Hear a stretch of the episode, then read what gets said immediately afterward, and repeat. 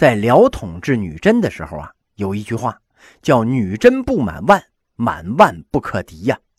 女真人呢，不能满一万，满一万就无敌于天下了。当然了，是指成年男子啊。但是可见其战斗力之强悍，所以啊，这样的民族啊，是不可能永远受别的民族压迫的。为了反对民族压迫呀，完颜阿骨达抗辽。完颜阿骨达的爷爷完颜乌骨乃呀，完成了部族统一。他爷爷传给了他父亲，他父亲呢传给了哥哥，哥哥呢传给了他。到他的时候啊，时机已经成熟了。哎，然后就起兵抗辽。完颜阿骨达抗辽啊，在中国冷兵器战争史上，乃至是世界冷兵器战争史上，那都是一个奇迹呀。冷兵器时代，打仗完全是靠双方士兵的体力呀。完颜阿骨达抗辽的时候啊，只有八百人，起兵对抗一个幅员万里的帝国，那辽帝国那可是比北宋大多了呀。东临于海，西抵流沙，北遇卢渠河，南至白沟，幅员万里呀。东到大海，西抵金山，今天的阿尔泰山呢。北域卢渠河呢，在今天蒙古国境内；南抵白沟啊，小商品集散地。幅员万里的大帝国呀，人口怎么着也得成百上千万吧？结果是八百名女真人起来造反，辽军呢也没拿他们当回事儿，来了两千五百人镇压，三比一呀，被杀的只剩下一两个了，嘿，跑回去报信儿了。女真人的部队啊。发展到了两千五百人，辽国来了两万人，八比一呀，又给杀的只跑回去几个。他们的部队啊，发展到三千七百人了。辽国枢密使驸马萧十三率十万大军来镇压。当然了，这十万呢，可能是虚称，怎么着也得五六七八万吧。四十比一呀，两军一开战。完颜阿骨达一箭就把这萧十三给射死了，辽军统帅没了呀，队伍那就乱了，又被打的大败呀。这个时候啊，女真的部落发展到一万多人了，将近两万了。这女真呢，不满万，满万无敌于天下呀。因此啊，阿骨达称帝建金，定都会宁。这阿骨达呀，就是金太祖，哎，年号收国。金史上有一段记载，为什么要以金为国号呢？辽以冰铁为号，取其坚也。冰铁虽坚，终易变坏；为金，不变不坏。所以啊，以大金名之。也有一种说法啊，这完颜部出处是暗出湖水，暗出湖啊，汉文的意思是金，这是用民族的发源地做国号。完颜阿骨达呀，推行了蒙安谋克制，兵农合一。这种制度啊，非常像后来的女真人的八旗制度。女真人出则为兵，入则为民，既是老百姓啊，又是当兵的，可以做到全民皆兵啊。辽国末代皇帝天祚帝耶律延禧听说这女真建国之后啊，非常生气。亲率七十万大军前来征讨女真呢，当然了，这个七十万呢也是虚的，估计是二三十万人，那应该是有的。女真是一两万人，两军激战于黄龙府啊，也就是今天的吉林农安。天祚帝耶律延禧啊，只率了几十名骑兵逃离了战场，基本上哼全军覆没了，因为他这个部队里面啊。契丹人并不多，主要是渤海人、汉人。渤海人呢，认为自己跟女真是同族，同出漠河，所以啊，在战场上不愿意卖命。汉人呢，更不愿意为辽人打仗。这样一来呀，导致了辽军大败。辽一败呀，宋特别高兴。哎，嘿嘿，你小子也有今天！嘿，让你老欺负我，老向我敲诈这压岁钱。岁币这个时候啊。已经涨到了五十万了，你要那么多碎币啊？看现在你倒霉了吧？于是这宋徽宗啊，就派使者渡海到金境内呢，跟金国签订了海上之盟，说咱俩一块啊，联手对付辽。哎，灭辽之后啊，我收回燕云十六州，每年该给辽的岁币，哎，我给你。金听了当然是特别高兴啊，白得一笔钱嘛。这燕云十六州，这谁知道在哪儿啊？反正也不是我的地盘你收回燕云十六州，那就收回呗。啊，钱你给我，嘿嘿嘿，我还能得到中原大国相助。哎呀，这事能办。金知道宋是大国比辽还要强大，当然了，除了军事力量，其他确实比辽要强大。他们可不知道这宋朝腐败虚弱到什么程度了。哎，觉得挺好，就同意了。双方约好了去打辽，结果一打起来呀，北宋的表现应了老百姓的那句话了：有多大脸现多大眼呐！辽是五个首都啊。金军负责占领上京临潢府、中京大定府、东京辽阳府、西京大同府，南京西津府呢在燕云十六州里面，所以啊，宋朝负责占领。说好一块出兵，结果呢，宋朝出兵日期是一拖再拖，他凑不齐人呢。刚把兵凑齐了，南方方腊造反了，军队得镇压方腊，金国不高兴了。这这，你怎么老违约呢？你啊，你们说话算数吗？啊，金军势如破竹啊，把辽那三个首都都给占了，实在是按耐不住了呀。人家把西京也占了，打到燕山脚下，就等着宋朝怎么去打这南京了。宋朝这次啊，终于出兵了，十五万大军进攻辽的南京。这指挥官呢是枢密使宦官童贯。一个太监领兵啊，南京的辽军呢是一万多人，一看这宋军，当时就火了，同仇敌忾。哎，你都敢欺负我啊！我打不过关张，我还打不过刘备吗？于是辽军发动了突然袭击，十五万宋军呢大败三百里，也就是辽国不愿意跟宋朝彻底撕破脸，所以呢追了一阵子就不追了。宋军退回到境内啊，接着整军，十五万人又回来了。辽国派使臣跟宋朝谈呢，哎，我你打得过吗？啊，宋说呀，好好好像是够呛。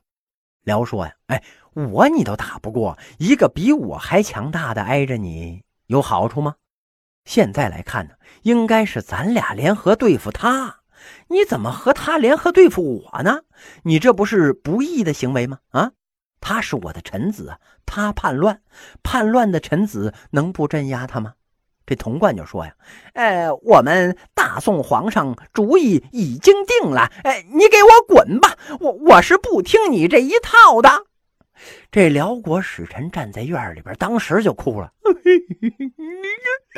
辽宋两国和好百年。”盟约誓书，字字俱在，而能欺国，不能欺天呐！回去之后一报告，七千辽军趁夜劫营啊，十五万宋军又败了三百里。神宗皇帝以来呀，累朝储积是扫荡无余。王安石变法攒下的那点钱呢，这两仗嘿全打光了，刀枪甲仗是堆积如山。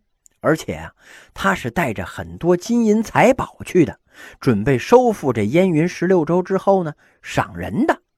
结果金银财宝啊都被缴获了，先赏辽人，后赏金人了。北宋一看这个形势啊，就跟金说了：“哎哎，能麻烦你替我打一下吗？我们皇帝有好生之德，呃，不愿意杀伤人命，干脆哎，你帮我打一下吧。”金国人早就看明白了，这你你除了会练嘴，你什么都不行。你练嘴练的都不怎么样，你说话都没溜。金军马上越过了燕山，进攻南京了。辽军一看呢，哎呦，金军来攻了，没抵抗，开城投降了。宋朝打我呀，我跟你玩命。第一次呢，一万破十五万；第二次啊。七千破十五万，等金国人一来呢，哎，那就反过来了。他能一个灭我一百个，嘿，别抵抗，开城投降吧。童贯一看这南京攻下来了，就跟金国说呀：“ 哎，能能还给我吗？啊，哎，谢谢你帮我打了，哎，你你能还给我吗？”金说呀：“哎，拿一百万赎城费。”北宋又凑了一百万赎城费交给了金，这样一来呢，总算是把这个南京六州给收回来了。西京那就别想了，谈都不和你谈，我占了凭什么给你呀？啊！关键是在这次战争之中啊，北宋把自己的虚弱表现的是淋漓尽致啊。金与北宋联合夹击辽啊，一一二五年辽亡了。从九百一十六年太祖耶律阿保机建国到灭亡，享国二百一十年，传了九代皇帝呀。辽灭亡之后啊，下一步啊，哎，金国开始打宋了。宋朝在和辽国的战争之中啊，把自己的虚弱暴露的淋漓尽致啊！哎，我就是无能啊！而且呀，这宋朝净干那个没溜的事儿。双方约好了呀，咱们灭了辽之后啊，各守疆界，不许招降纳叛。因为这燕云十六州的居民呢，主要是汉人，而这些汉人呢，不愿意受金人的统治。辽比金的文明程度啊，那高多了。好歹辽已经汉化了呀。这金呢，基本上那是野蛮人，刻木结绳啊。汉人不愿意受他们的统治，哎，就都往这个宋朝跑。但这是不允许的呀。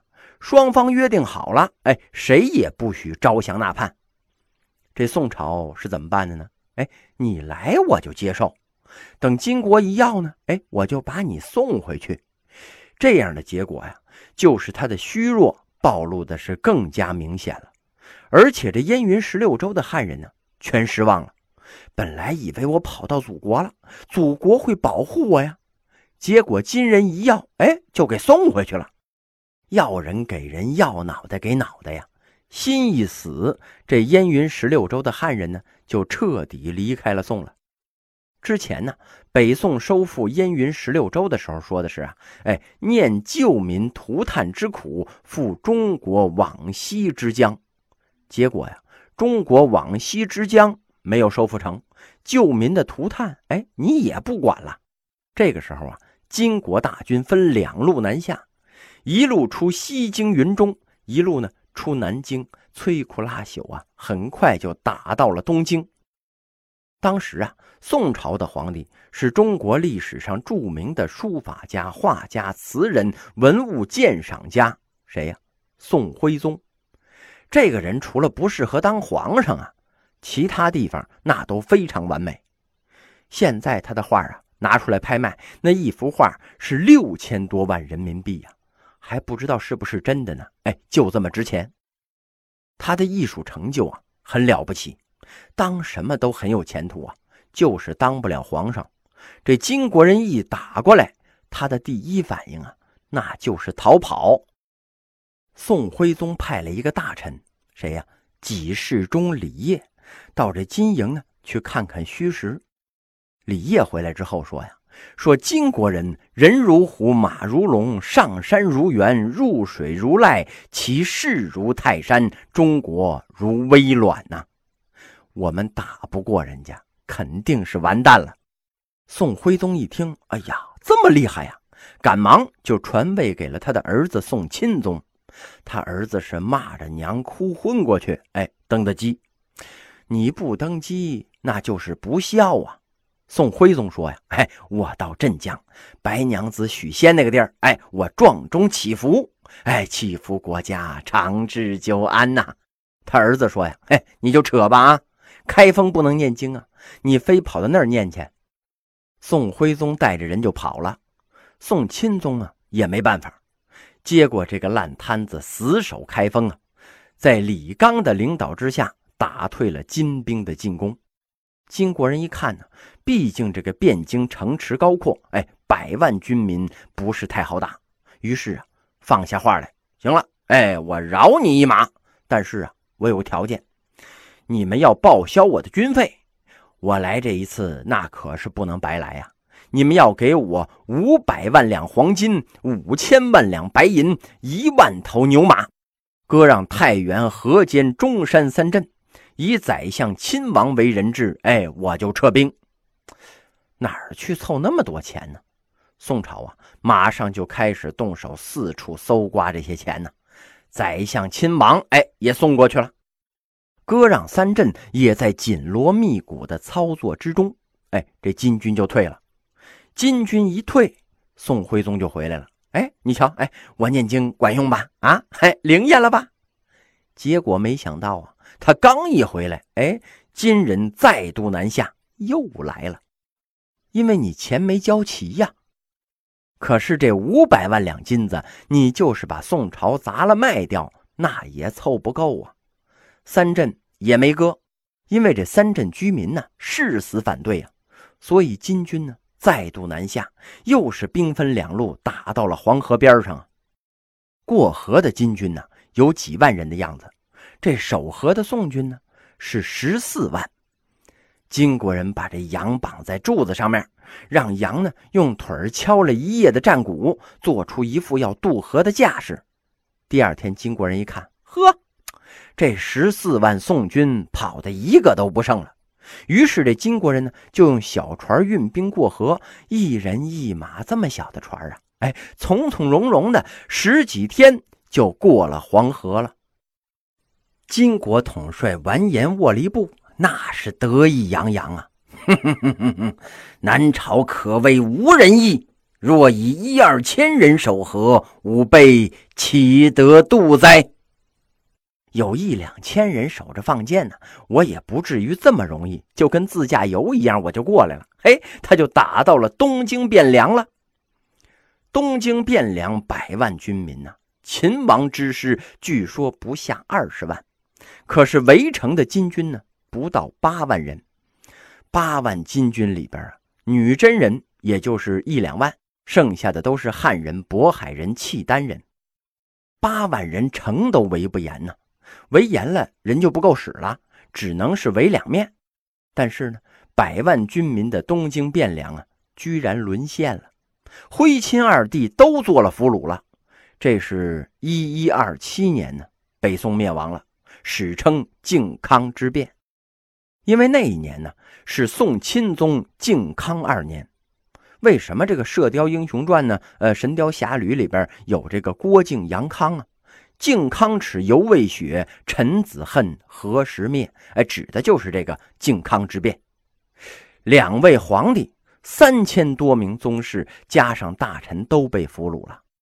太祖开国以来一百多年的积蓄啊，金银财宝、图书文物，全都被扫荡一空啊！大冬天啊，他们这些人乘坐着八百六十多辆牛车，就北上了。